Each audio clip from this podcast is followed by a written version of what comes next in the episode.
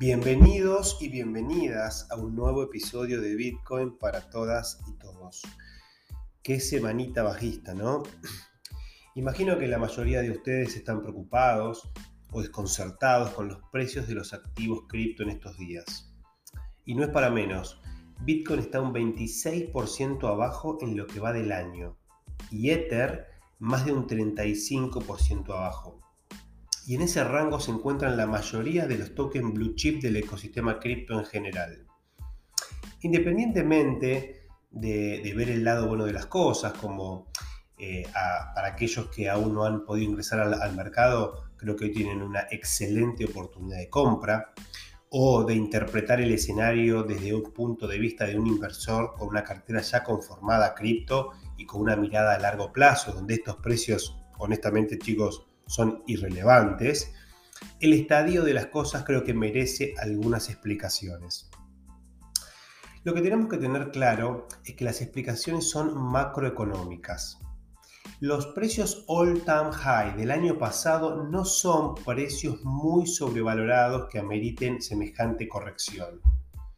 El bull run de este halving, desde mi punto de vista, no terminó.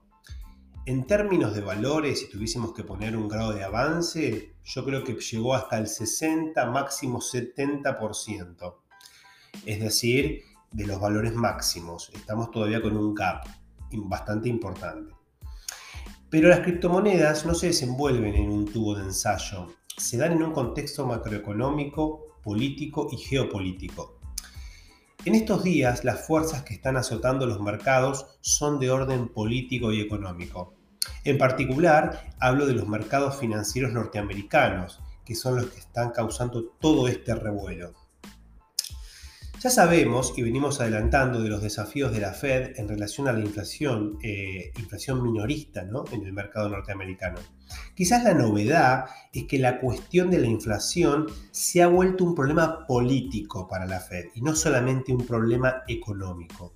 Buena parte de la sociedad norteamericana, el grueso de la clase media y la clase media baja, están sintiendo fuerte la inflación en sus bolsillos. De hecho, es considerado el primer problema para ellos en estos momentos, de acuerdo a un relevamiento de la propia Fed. Por lo tanto, la Fed se encuentra en una encerrona. O pelea contra la inflación y castiga el mercado, o protege el mercado y deja que la inflación se ajuste sola.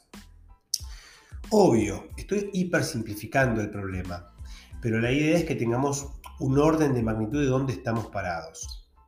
Y claramente ambas cuestiones eh, se, influyen mutuamente, ¿no? Un exceso de inflación impacta en el mercado y un impacto en el mercado también impacta en los bolsillos de la gente. Entonces, no es un problema eh, simple, digamos, es un problema complejo, obviamente, ¿no?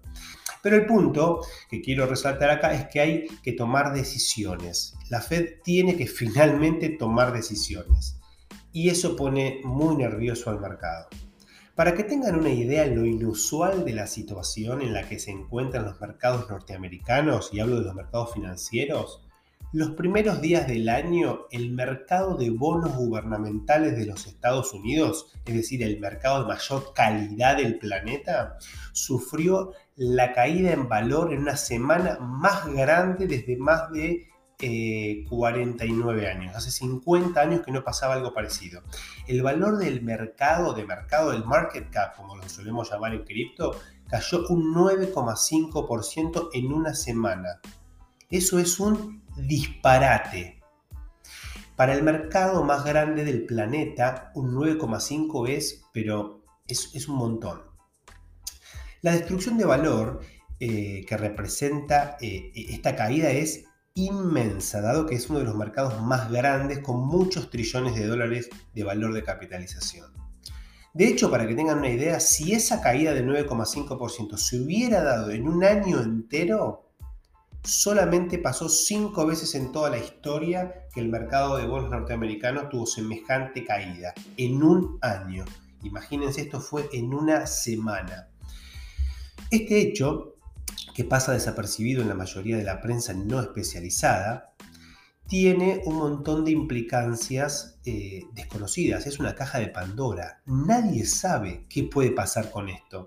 Lo cierto es que semejante corrección fue producto de la presión inflacionaria. Ese es el punto.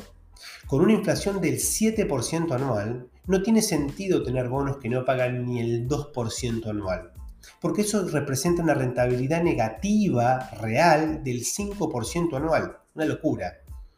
La caída en los precios de los bonos trae aparejados subas de tasas de interés, que, eh, como, eh, eh, digamos, como aún esas subas, esas caídas, digamos, de, tasas son, perdón, esas subas de tasas todavía son incipientes. O sea, este 9,5%, que es una corrección escandalosa, ni siquiera es que ajustó suficiente las tasas. Ustedes tienen que entender que el mercado de bonos funciona de la siguiente manera. El precio de los bonos tiene una correlación negativa con las tasas de interés. Cuando suben las tasas de interés, bajan el precio de los bonos y cuando bajan las tasas de interés, sube el precio de los bonos. Como, pasa en Argentina, ¿no? Digamos, hoy los bonos de Argentina valen miserias porque la tasa de interés está por las nubes. Bueno, en Estados Unidos pasa al revés, la tasa de interés es muy baja y por lo tanto el precio de los bonos está por las nubes. Ahora, acabamos de decir que fue una caída estrepitosa, sin embargo, esa caída todavía no representa la corrección que el mercado podría llegar a tener para llegar a una rentabilidad más cercana al 0%, siempre hablando con una inflación del 7%. Si la inflación se controlara, bueno, con una tasa más baja, eh, se puede alcanzar esa rentabilidad nula y el mercado de bonos estaría un poco más tranquilo. Ahora, una de las implicancias de esta situación es que al aumentar las tasas, digamos, porque baja el precio de los bonos, de los instrumentos más seguros del mundo, suben todas las tasas. O sea, no, es que solamente esto impacte en las tasas de los bonos norteamericanos, impacta en todas las tasas. En particular, nos interesa el impacto en las tasas de descuento que se utilizan para evaluar activos financieros con riesgo, como las acciones. Una suba en la tasa de descuento reduce el valor actual de los flujos futuros de una compañía y eso reduce el valor eh, que se refleja en los precios de esos activos. Por eso cuando suben las tasas de interés, el valor de las acciones cae, porque las acciones valen por los flujos futuros que se esperan que, esperan que esos negocios generen. Esta es una explicación del libro pero es el comportamiento básico en las finanzas corporativas y los mercados de capitales.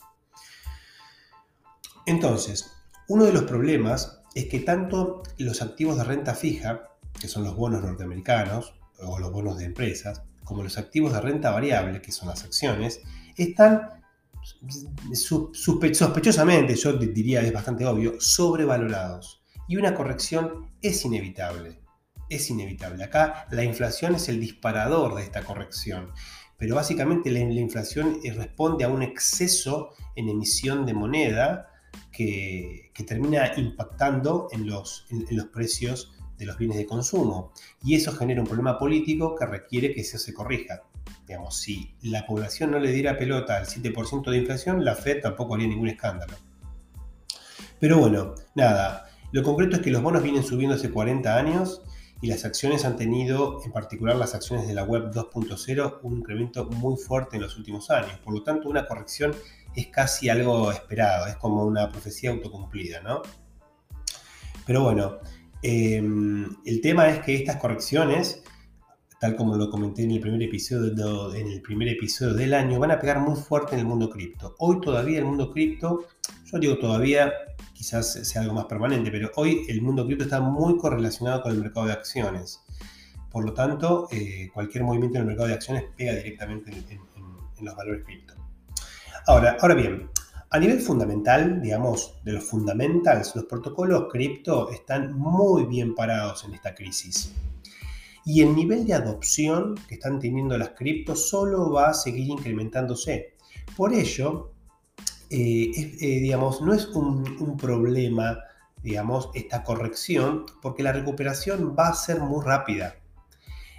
Con muy poco capital, con muy poco capital, porque todavía el mercado cripto es muy incipiente, no supera los 2 trillones a estos valores actuales, con muy poco capital estos precios se van a recuperar. Y en un contexto de desánimo general, esa recuperación puede ser vista como una luz al final del túnel, que se retroalimente generando incluso el bull run inconcluso que acabo de mencionar hace unos minutos. Por lo tanto, yo soy optimista en el mediano plazo y creo que esta es una oportunidad de compra para muchos de ustedes. La, pregunta que, es estúpida hacer es si, si el mercado va a seguir bajando ¿no? y esperar para hacer esa compra. Puede pasar cualquier cosa, así que yo diría que eh, la mejor estrategia es la del dólar promedio, es decir, ir, ir haciendo compras parciales aprovechando las caídas que las caídas siempre son, es el mejor momento para comprar, no cuando, cuando estamos en nuevos máximos históricos. Así que básicamente si ustedes compran a un Bitcoin de 35 mil dólares, están comprando muy muy bien. Bien, ahora eh, hay una alternativa a este escenario, si quieren, más complejo. Y, la única salida, digamos, amigable a esta situación es que efectivamente la inflación no sea algo permanente, como eh, sugiere la Fed, ¿no? y que la Fed, por lo tanto, no tenga que tomar decisiones difíciles, porque si la inflación no es algo permanente, se va a corregir sola y no hay que intervenir. Hay algunos argumentos para este escenario.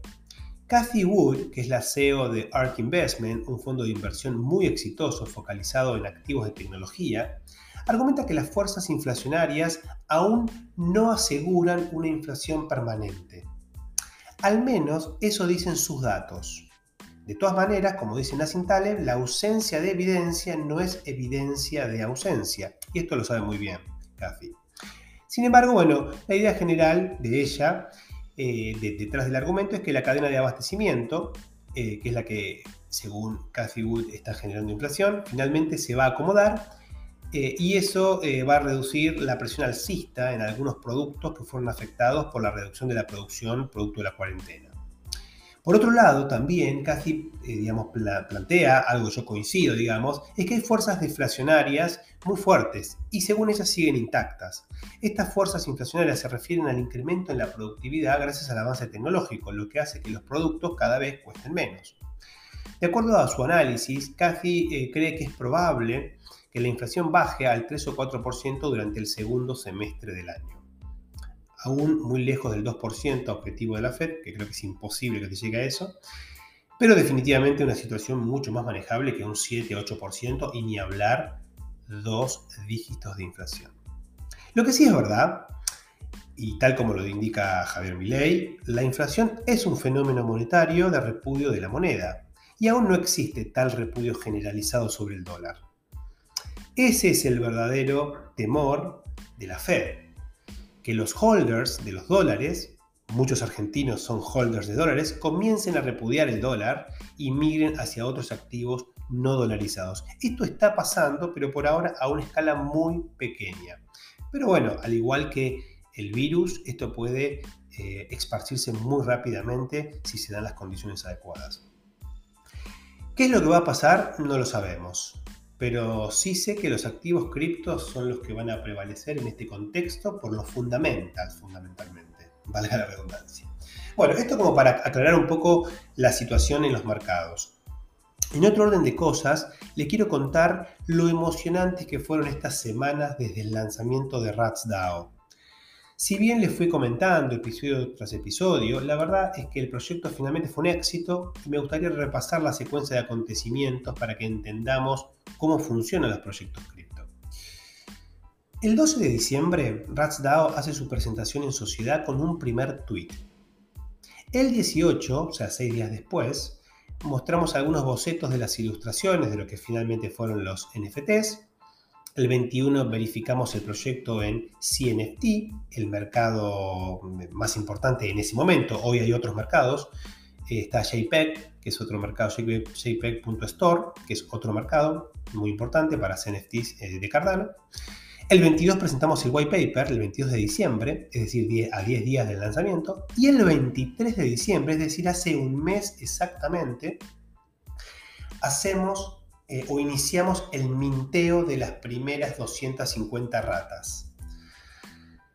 Durante ese 23 de diciembre, fieles seguidores del podcast se sumaron a la cruzada y unas 35 o 37 transacciones fueron ejecutadas en la red de Cardano mintiendo ratas por 100 hadas. Luego llegaron las fiestas y el minteo se fue ralentizando.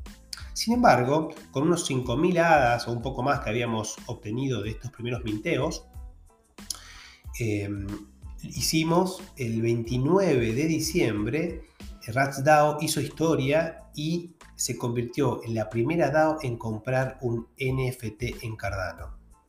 Efectivamente, hicimos lo que dijimos, compramos un Spacepad, uno de los NFT de las colecciones más prestigiosas de la red. A partir de esa compra y la incipiente visibilidad lograda, algunos miembros de la comunidad CNFT, o sea, de, de, la comunidad NFT de Cardano, empezaron a evaluar, a seguir y finalmente a mintear ratas de este primer lote. Con los ingresos adicionales que fuimos adquiriendo, compramos algunos NFT más y la cosa, como cepa de COVID, comenzó a esparcirse por toda la comunidad de Cardano. Para el 6 de enero, para el 6 de enero, alcanzamos el 50% del minteo, es decir, minteamos 125 de las 250 ratas. Y el viernes 7, es decir, un día después, la cosa explotó y en pocas horas se mintió el 50% restante. La DAO había hecho market fit. El 11 de enero, poquitos días después, lanzamos los 750 NFT restantes que quedaban de lo que llamamos eh, la etapa de los holders.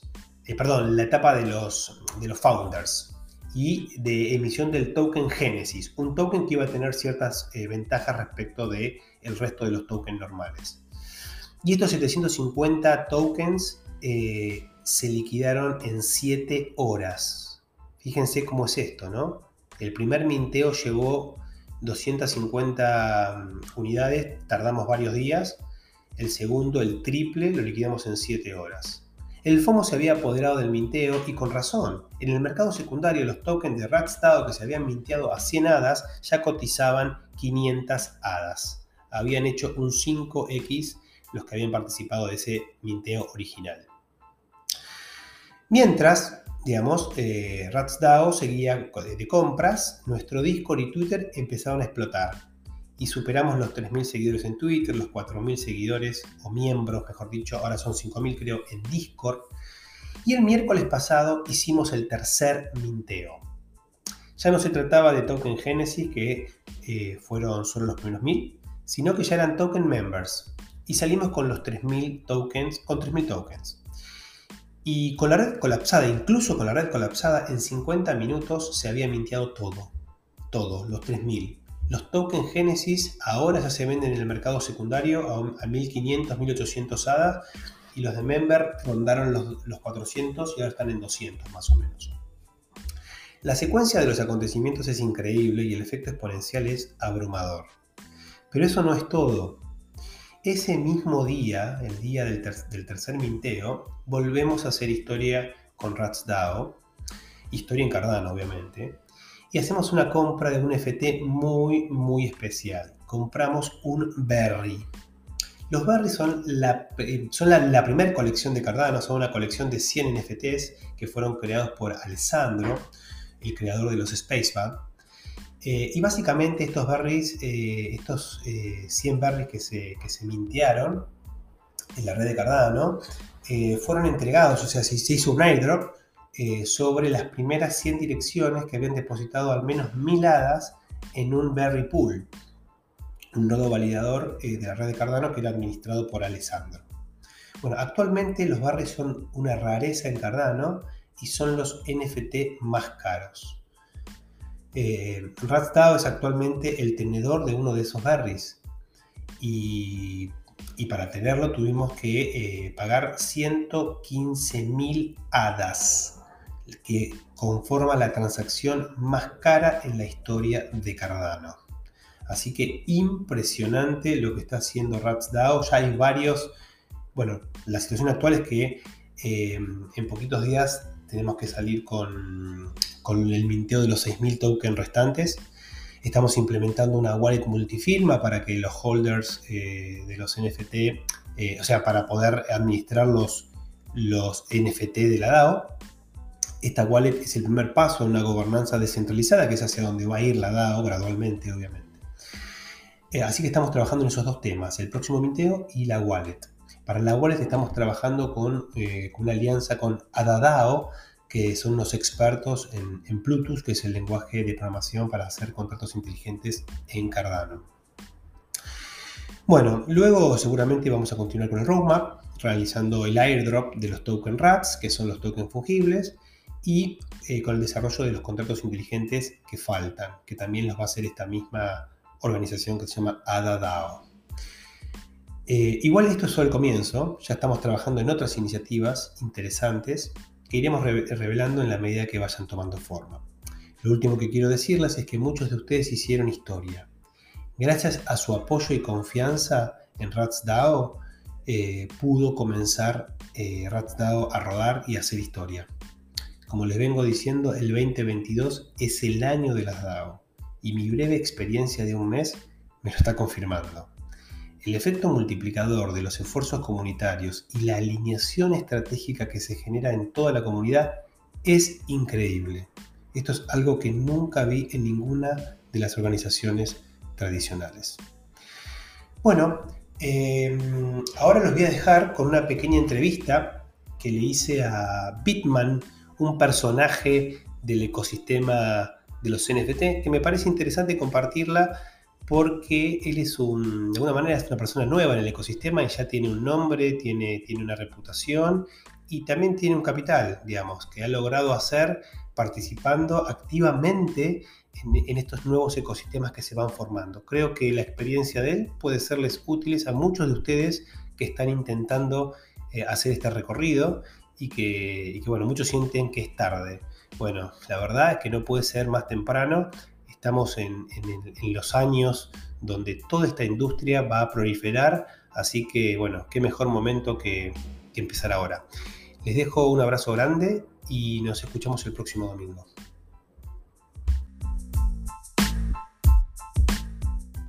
Va.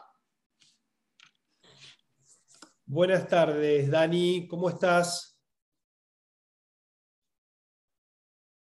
Bien, Diego, ¿tú qué tal?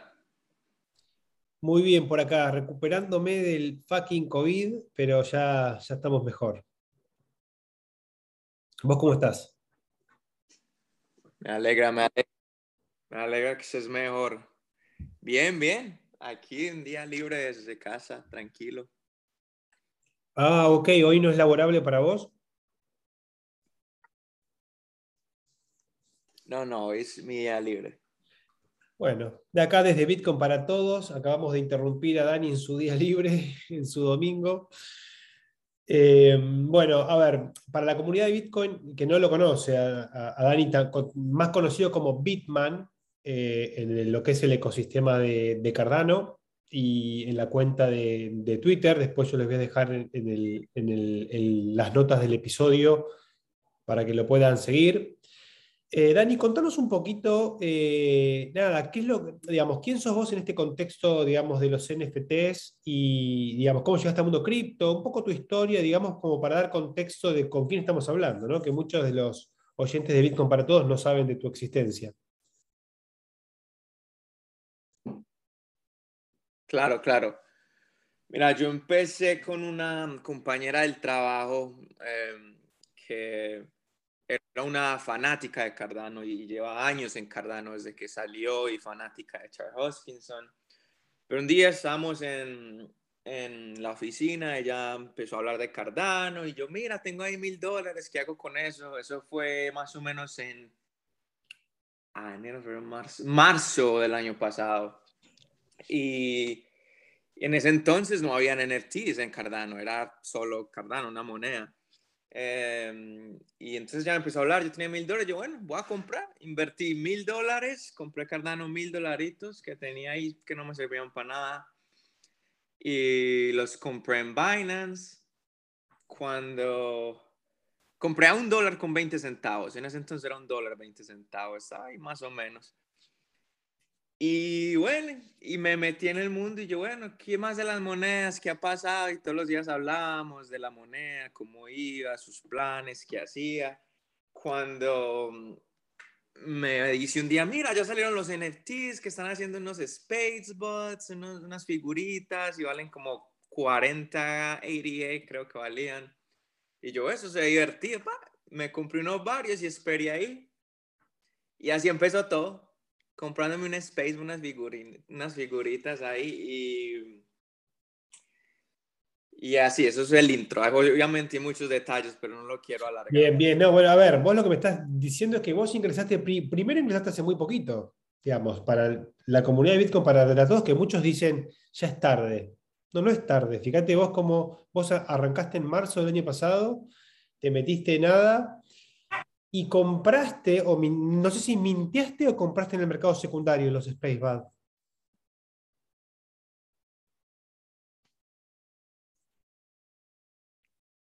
Mintié, mintié uno y compré en el secundario.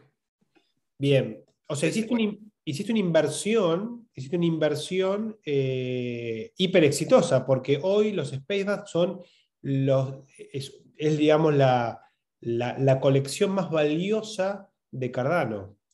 Y, todo esto fue nada, en nueve meses. Impresionante. Eh, ¿qué, pasó en estos nueve meses, desde que vos compraste, digamos, e entraste al mundo de Cardano eh, a hoy, digamos? ¿Cómo, ves, ¿Cómo viste la evolución de los NFTs en, el mundo de Cardano?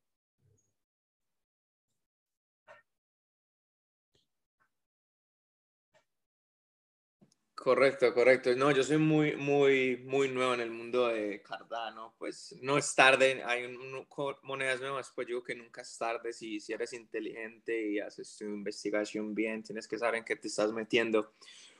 Pero sí, eh, y como te dije, en esos nueve meses vendí, perdí, me desesperé y vendí algunos de Spacebus, volví a recomprar porque los vi que iban a ser muy exitosos, volví a vender, volví a comprar. Es un la verdad es un juego, es una dinámica que te metes y, te quedas. Es muy, muy difícil salirte. Em, el creador de Space was una persona muy inteligente en, la, en Cardano, fue, el, fue el, como el que se inventó el, el código detrás de, de, NFTs, de cómo mintearlo, cómo hacer el, comprarlo y que lo recibas inmediatamente que hagas su compra. Pero semanas después, de eso donde viene mi nombre, Bitman, salieron los Cardano Bits, que el creador es un argentino, incógnito, no sabemos mucho de él. Y la gente pues muy emocionada. Eh, eh, cuando Cardano Bits salieron, creo que dos semanas después de Spacebot, eh, cuando salieron, que lloró y tumbamos, lloró y más de 10.000 transacciones en 60 segundos.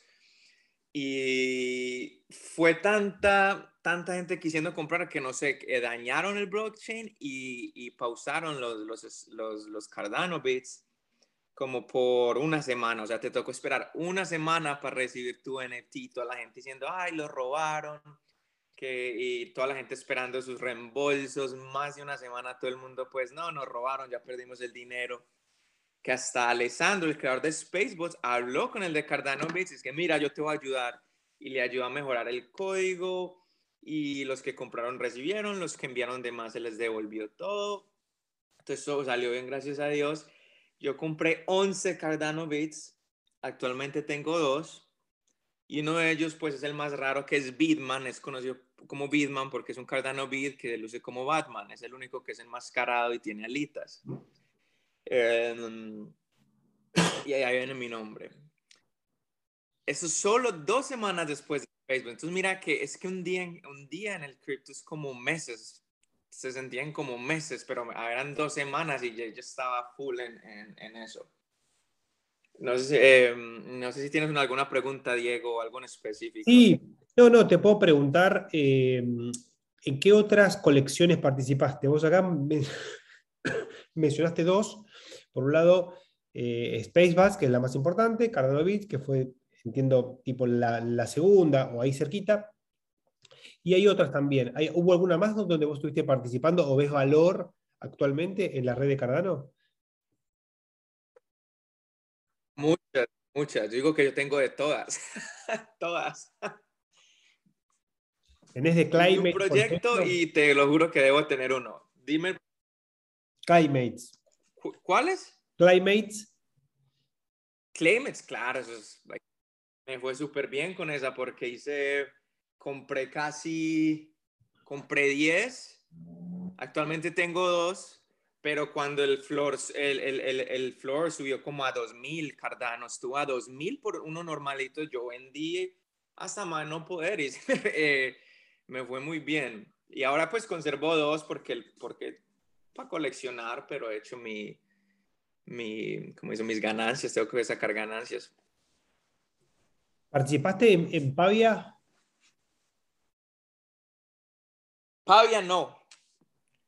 No, eh, y, la, y está, me, me, alegra, pues les está yendo muy bien, pero mira, yo llevo nueve meses aquí y eso es una ventaja porque he conocido muchas personas, muchos personajes de la comunidad, quienes son los, como los llamados whales, que son los que tienen mucho, mucho cardano y compran, no les importa comprar o, o, o, gastarse 20 mil dólares, 40 mil dólares en NFT, eso para ellos no es nada, es como también sé quién, quiénes son los developers, los, ¿cómo se dice en, español? Los desarrolladores, los que, los creadores, casi todos, tú me dices un nombre, ah, yo sé quién hizo ese proyecto, yo sé quién es el, quién es el quién es el team, con quién están trabajando. Tenemos un grupo que si tú tienes un Wing Warrior, que es como un Cardano Bit con alas, ingresas a un grupo, que fue el primer grupo que yo digo que pues salió de Cardano. Y en este grupo hay más de 100 creadores, hay desarrolladores y pues siempre están hablando ahí. Y los dueños de, los, de las Cardano Bits con alitas. Em, y pues, y, y, en ese proceso, supe quiénes eran los que estaban detrás de Pavia, quién era el, el, el desarrollador, el creador, y, y, esas personas pues en el pasado no, no, han tenido muy buena reputación con sus proyectos, y muchos de sus proyectos eran como ellos, money grab o cash grab, ellos, mira, un NFT, danos dinero y a, los tres meses no sabes nada, a la semana no te dan nada, son solo... Y hay muchos proyectos así, por eso hace investigación, y por ese motivo no me metí. Y yo, bueno, no voy con Pavia. Pude haber mintiado, sí, pude haber comprado, sí, pero me estuve más bien, como digo, no, es como personal. Me alegra que le esté bien, pero mi, mi personal no me gusta el, el, el, grupo de trabajo de ese proyecto. Bien. ¿Cómo, cómo te, te, enteraste del, del proyecto de RatsDAO? Contanos un poquito eso, que es un proyecto bueno, que, que, que se gestó en esta comunidad de Bitcoin para todos.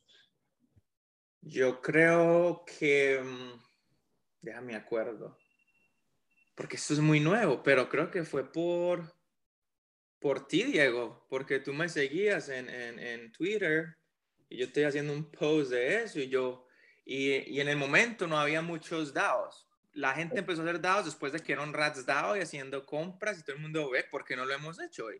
Ahí fue cuando ya todo el mundo quiere hacer DAO. Los Wing Warriors, que donde yo estoy, tenían unos hace meses, recaudaron 30 mil 30 mil Cardano ADA y nunca hicieron nada. Ahí lo tienen sentado y yo les dije em, en inglés, pues a los muchachos, mira, ustedes empezaron el DAO y nunca hicieron nada, lo tienen ahí quietos sin hacer nada. Entonces yo me fui con Rats DAO. Cuando yo vi los, tus, tus twitters, yo hice mi investigación y yo, bueno, Diego Torres tiene su podcast, una persona real, no es un Twitter que crearon hace dos semanas. Eh, Agustín también lo vi haciendo tweets. Yo hice mi investigación, el equipo, el desarrollador, y yo, bueno, es un equipo latino, eh, se ve transparente, dan sus nombres, tienen su proyecto claro, pues vamos a darle y, y como todo, todo eh, todos los NFT son un riesgo y me arriesgué, voy a decir, porque al principio es un riesgo y si no haces tu investigación ya es mucho más que un riesgo, pero si tú haces tu investigación igual hay, hay ese no sé qué va a pasar, ese y, y mintié tres, cuatro. Tres o cuatro. Tres. tres. ¿En, la, ¿En, la, primera o en la segunda? La primera. En la primera vuelta. La segunda okay. sí la dejé para pa los otros y la segunda sí la dejé para los otros, pero en la primera cuando no sabe, cuando, y cuando vi el equipo haciendo sus compras y, y, bueno, esto es real, están haciendo y compras inteligentes. Es más, yo soy un, Agustín me pidió el favor de ser un mod en el Discord. yo soy un mod en el Discord, no sé si te das cuenta. Y yo los he eh, aconsejado pues en compras de Spacebots, en qué invertir, cuáles son los rock no inviertan en esto y, y aconsejarlos ahí. Y Bueno, genial, y la gente le gustó mucho eso porque la gente cuando ve acción, pues se anima, vieron que, estaban, estábamos comprando y limpiando el, el piso con Spaceball. Eh, yo me, hasta yo me animé, el todo la verdad, vendí, vendí dos Rats Genesis porque es que me estaban pagando, estaban pagando mucho y ahí tengo mis otras dos ratitas que planeo quedarme con ellas. Bien, bien. Sí, sí, el flor sigue subiendo. Yo creo que va a seguir subiendo, es probable, porque solamente hay mil Génesis y es probable que, por lo menos en algún momento el FOMO mismo eh, haga, que eso suba un poco más.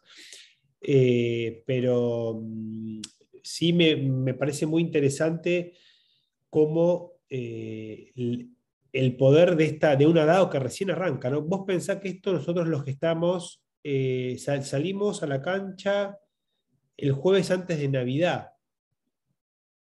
O sea, muy poco tiempo. Y en muy poco tiempo eh, pudimos comprar los primeros eh, Spacebad y, y, a partir de ahí fue un aluvión. A partir de ahí fue un aluvión.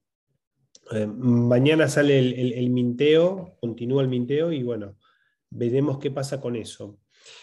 y Dani, ¿y cómo ves el, el, futuro? ¿Cómo ves este 2022 para Cardano en general y para los CNFT de, Cardano en particular?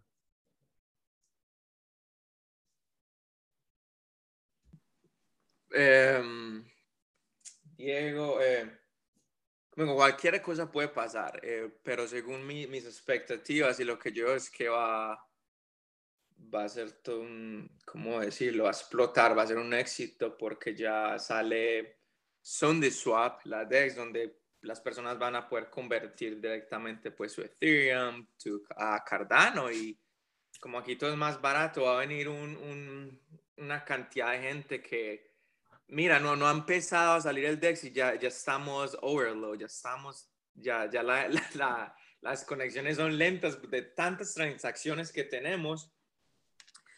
Eh, y obviamente eso es emocionante, así esté lento es emocionante porque quiere decir que están usando Cardano demasiado y eso es lo que queremos, lo que quiere Charles, que lo usen y que vean los beneficios de estar en Cardano.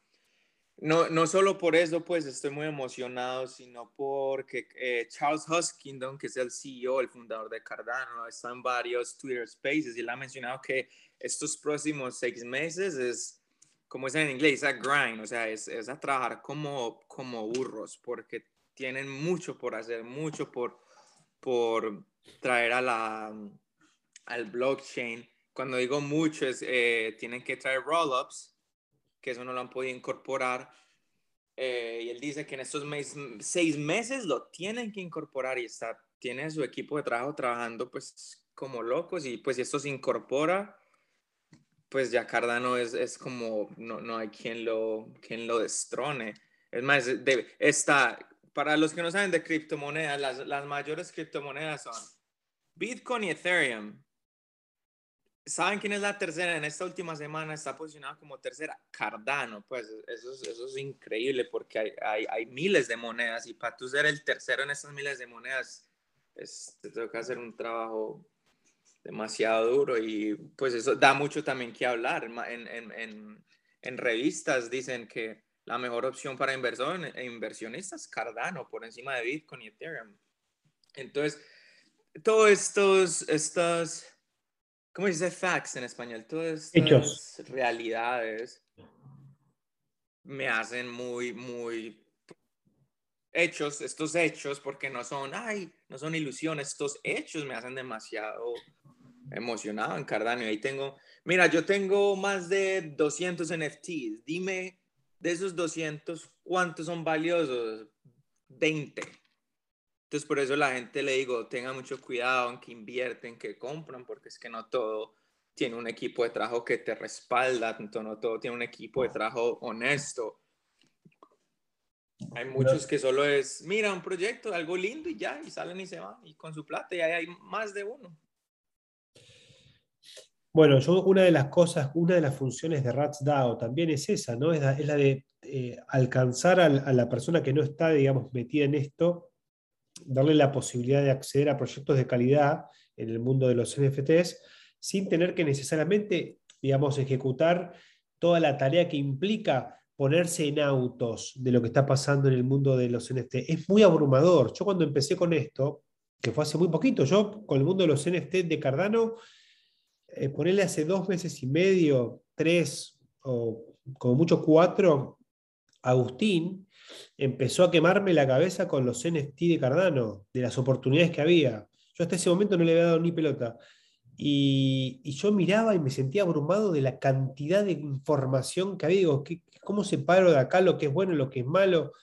Bueno, obviamente Agustín me ayudó, me dijo, mira, digo, esto va, por acá, son estos los proyectos de calidad, estos son los exchanges, en ese momento estaba CNFT, eh, IO, creo, para comprar por ahí, ahora está ShakePeg, que está bueno. Eh, y estos son los principales proyectos, estos son los Floor, ah, fíjate que esto, que el otro y me fui metiendo, pero le tuve que dedicar tiempo. La mayoría de la gente no tiene ni el tiempo ni la paciencia, digamos. Bueno, una, fue una buena forma de exponerse a este mercado de una manera un poco más seguro que simplemente saliendo a comprar cosas, es participar de DAOs. Y las DAOs me parece que eh, tienen un poder enorme en estos mercados por ahora chicos, ¿no? Ya dentro de poco es probable que los mercados entren ballenas de, de Ethereum y bueno, y se ponga un poco más complejo el tema. Pero, y bueno, y volviendo a tu, digamos, a tu análisis del 2022, yo coincido. A mí me, parece que, vos, fíjate, el 2020 fue el año de Bitcoin. Ese fue un año para, Bitcoin. El 2021 fue un año para Ethereum. Bueno, siendo la tercera, como mencionas vos, es muy probable que el 2022 sea el año de Cardano. Eh, obviamente no se sabe nada qué es lo que va a pasar, digamos, eh, pero me parece a mí que hay altas chances de que Cardano pueda pegar eh, un, zarpazo. Obviamente que lo va a tener que ayudar la macro y, lo va a tener que ayudar el cascadeo de, lo que es la adopción de Bitcoin, que sigue siendo a nivel institucional lo más fuerte, que va a cascadear en Ethereum y en Ethereum va a cascadear en, Cardano. Esa más o menos es lo que yo me imagino. Eh, Dani, si querés como para ir cerrando esta conversación, eh, si vos tuvieses que darle algún consejo a alguien que se está metiendo en el mundo de Cardano, ¿no? Si, bueno, mira, me estoy metiendo en el mundo de, Cardano, voy a poner mis primeros mil dólares, como hiciste vos. ¿Qué le sugerís que haga, digamos? Independientemente de comprar el, token de, de RatsDAO, ¿no?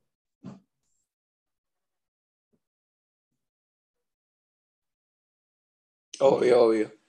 Pues como tú, eh, tú ahorita dices que las que no tienen, digamos, 4 mil, 5 mil dólares para invertir en un, en un space, eh, bueno, están las DAO y la primer DAO transparente con nombre, gente real como Diego es Rat DAO, o sea, obviamente inviertan, eh, metas en al Discord, a los chats, a ver de, la gente, la gente tiene información, la información es, es valor y digo que antes de que inviertan y compren algo, hagan su investigación, se metan a Discord, preguntes, miren de qué están hablando. Em, en, en, los Discords hay muchos Discord buenos que tienen conversaciones y recomiendan eh, NFT, recomiendan DEX.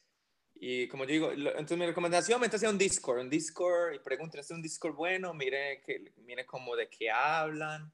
Um, y esa es mi recomendación. Twitter, obviamente no crean lo que un, un, youtuber te diga, no, mira lo que está haciendo la comunidad, que sean cuentas legítimas, que no sean creadas hace dos semanas, que sean cuentas con, con seguidores reales, retweets reales.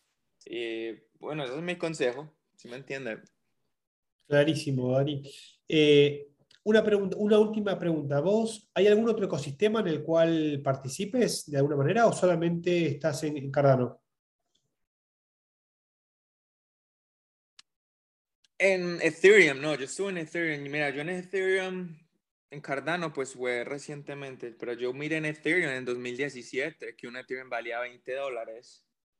Em, en ese tiempo yo era un niño, tenía que 18 años y compré tres, tenía 60 dolaritos y me metí con 60, güey, güey madre, cuando Ethereum subió como a 150 dólares, yo, güey madre, soy rico, vendí y que me habré comprado yo unos zapatos, pero imagínate, era un niño, no era, tenía la madurez que tengo ahora.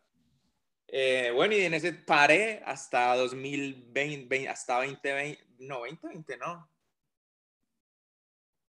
Ah, sí, 2021 que me metí con Cardano nuevamente y, y, y, entonces solo en Cardano y volví a meter mi Ethereum, pero es que los, los, los, ¿cómo decir eso? Los impuestos para hacer cualquier cosa son ridículos.